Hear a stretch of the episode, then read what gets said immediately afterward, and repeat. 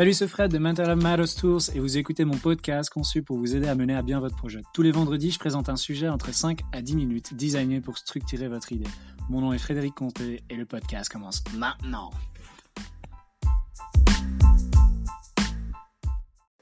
Alors l'épisode d'aujourd'hui se concentre sur l'étude de marché, qui est en fait un processus exploratoire qui va vous permettre d'analyser, de mesurer, de comprendre en fait les forces euh, qui ont lieu en fait dans un marché donné.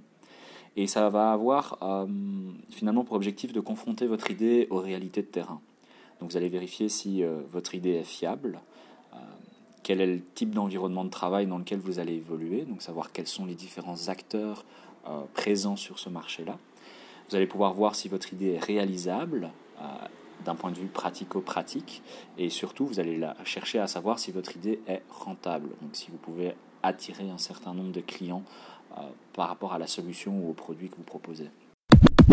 Alors comment est-ce que vous allez faire votre analyse de marché? Donc le but en fait finalement c'est de recueillir un maximum d'informations par rapport euh, au marché d'intérêt par rapport au secteur d'activité qui vous intéresse. Et pour ça, vous avez deux possibilités. Donc, un, vous pouvez regarder ce qui existe déjà, donc au niveau de la concurrence, au niveau des produits. Et deux, vous pouvez vous lancer dans une analyse euh, au niveau de la clientèle euh, via des focus group, des enquêtes par téléphone ou en ligne, ou en faisant des interviews en face à face. Alors, la première chose qui est vraiment intéressante, c'est de regarder ce que la concurrence fait. donc, si vous avez une idée, ben, regarder ce qui marche en fait et copier ce qui marche et euh, proposer ensuite quelque chose qui vous démarque de cette euh, compétition là euh, parce que c'est extrêmement important que ben, on puisse voir qu'est-ce qui finalement vous caractérise dans, votre business ou dans votre idée. Et pour ce faire, en fait, ben, il suffit d'aller sur le site internet des concurrents, il suffit de regarder les produits des concurrents, il suffit d'essayer de, vous faire passer pour un client pour voir un petit peu comment il fonctionne, comment ça marche. Euh, donc voilà, donc en gros c'est de l'espionnage. Euh, sachez que toutes les entreprises s'espionnent les uns les autres et se aussi parce que ça leur évite un certain nombre de coûts. Parce que si une entreprise a étudié le marché et puis lance euh, quelque chose ou une application, quelque chose de manière spécifique, bah, les autres se disent qu'ils diminuent les coûts de manière assez, assez fort en faisant ça. Alors, ce qui est aussi important, c'est euh, vraiment voir comment est-ce que vous vous différenciez de la concurrence. Finalement, qu'est-ce qui vous caractérise vous? Quelle est votre unique selling proposition? Comme on dit, donc la, proposition de vente unique, c'est une phrase. Euh, pour le projet Locado, par exemple, on était le seul service de Team Event qui proposait finalement euh, des activités autour de la thématique du développement durable. Donc on avait analysé nos concurrents et il y avait personne qui euh, spécifiquement euh, se concentrait sur cette thématique-là. Donc essayez de, déterminer ce qui vous caractérise vous, comme ça bah, ça devient votre phrase punchline auprès de votre clientèle. Alors la deuxième partie, c'est analyser finalement la clientèle en elle-même et voir si elle a un intérêt à adhérer à votre idée, votre solution, à votre produit, à l'acheter. je pense que c'est extrêmement important que vous compreniez que tant que vous n'avez pas vendu euh, vous n'avez rien accompli en réalité. Donc euh, il faut que vous ayez des gens qui sont intéressés par votre produit, votre solution, pour pouvoir finalement vivre euh, de votre idée, de votre solution. Et parfois, vous allez devoir ajuster votre idée et votre solution en fonction de votre clientèle et non pas en fonction de vos besoins à vous ou de vos idées à vous.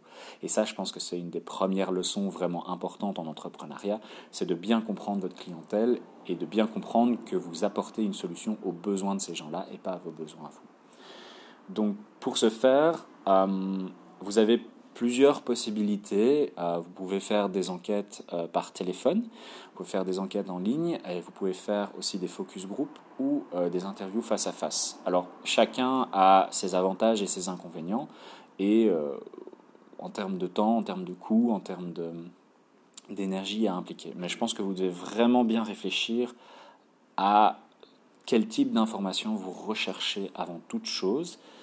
Et en fonction du type d'information que vous recherchez, finalement, vous allez essayer de poser vos questions de recherche euh, qui peuvent être de différentes natures. Par exemple, pour le service euh, Locado qu'on a développé, une des questions de recherche, c'était de comprendre qui prenait la décision au sein de l'entreprise pour faire un team building, par exemple. Donc on avait besoin de comprendre vers qui on devait se tourner finalement pour pouvoir proposer notre service. Et comme ça, on peut cibler ces personnes de manière prioritaire au lieu de cibler à tout va et dans tous les sens. Donc c'est vraiment important que vous compreniez finalement qui décide, par exemple, si vous faites un service ou autre, bah, d'acheter le service ou pas. Alors pour le type de questions que vous allez devoir euh, développer, finalement, bah, ça va dépendre du type d'enquête que vous allez faire. si vous faites une enquête en face à face, c'est quelque chose qui va, un, vous prendre beaucoup de temps pour vous et pour la personne, et euh, deux, c'est quelque chose qui doit s'imaginer euh, de manière assez libre. Vous ne pouvez pas imposer un cadre fixe par rapport aux réponses de la personne ou par rapport aux questions que la personne peut vous donner. Euh, vous pourriez le faire, mais ça, cache un peu tout l'enthousiasme ou la liberté que cette personne a de s'exprimer par rapport à un sujet donné. Et euh, vous louperez probablement un certain nombre d'informations qui vous aideraient finalement à positionner le produit de manière efficace. Donc vous faites des informations, finalement des questions qui soient assez générales pour qu'elle puisse donner son avis de manière assez générale. Et puis progressivement, donc c'est la technique de l'entre-noir, vous allez aller aux questions plus spécifiques. comme par exemple, quel prix elle est prête à mettre pour acheter tel produit ou des choses comme ça. Si vous allez directement vis-à-vis des questions spécifiques, ben vous suscitez pas l'intérêt et ça va être un petit peu compliqué pour la personne finalement de rester euh, parler avec vous. Donc il faut vraiment euh, voir ça comme une sorte de jeu où vous essayez de récolter des informations. Dans le cadre de ce podcast, je ne vais pas développer toutes les idées propres à comment construire finalement votre questionnaire. Je vous réfère à un bouquin donc euh, j'ai utilisé qui s'appelle Marketing stratégique et opérationnel du marketing à l'orientation de marché de Lambin et Melrose. Et euh, allez voir dans ce bouquin-là finalement pour pouvoir préparer vos questionnaires de la manière la plus optimum possible et en fonction bah, du type euh, d'outils que vous allez utiliser pour mener à bien l'analyse de votre segment clientèle alors la dernière partie finalement de votre étude de marché, ça va être d'analyser toutes les informations que vous avez récoltées et euh, de piocher celles qui finalement vont être le plus intéressantes pour positionner votre solution, votre produit, votre campagne. Hum, il y a deux écoles en fait ici. Il y a une école euh, qui est une analyse plus rigoureuse, j'ai envie de dire. Donc, ils vont chercher toutes les corrélations en fonction bah, du type de personne et du choix de réponse. Et euh, ces personnes-là vont utiliser des logiciels plus pointus comme R, SAS, des choses ainsi pour pouvoir vraiment bien comprendre euh, quel type de client est intéressé par votre produit ou pas. Et puis vous avez une autre école qui est plus issue du Lean Startup, qui lui va se focuser sur une analyse plus rapide. Vous avez juste besoin d'avoir les infos essentielles et les détails finalement on s'en fiche un peu.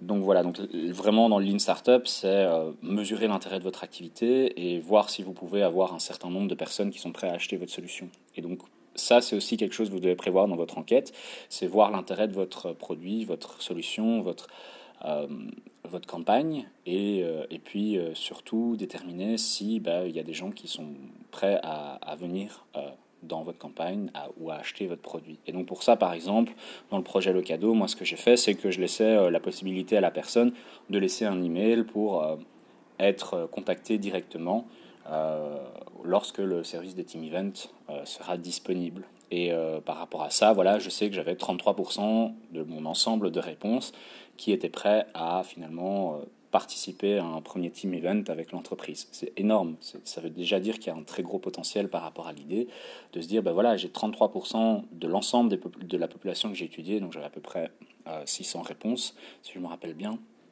Et eh ben, c'est chouette de se dire, ben voilà, j'ai quand même un tiers des gens qui sont intéressés par mon produit. Donc euh, là, vous avez déjà quelque chose, une mesure qui est beaucoup plus concrète pour la réalité. Et, euh, et puis quand vous allez chercher finalement des investisseurs et des choses ainsi, bah, euh, ils vont se dire ah ouais, il y a du potentiel. Et, et donc ils vont peut-être plus facilement venir vous aider par rapport à votre projet.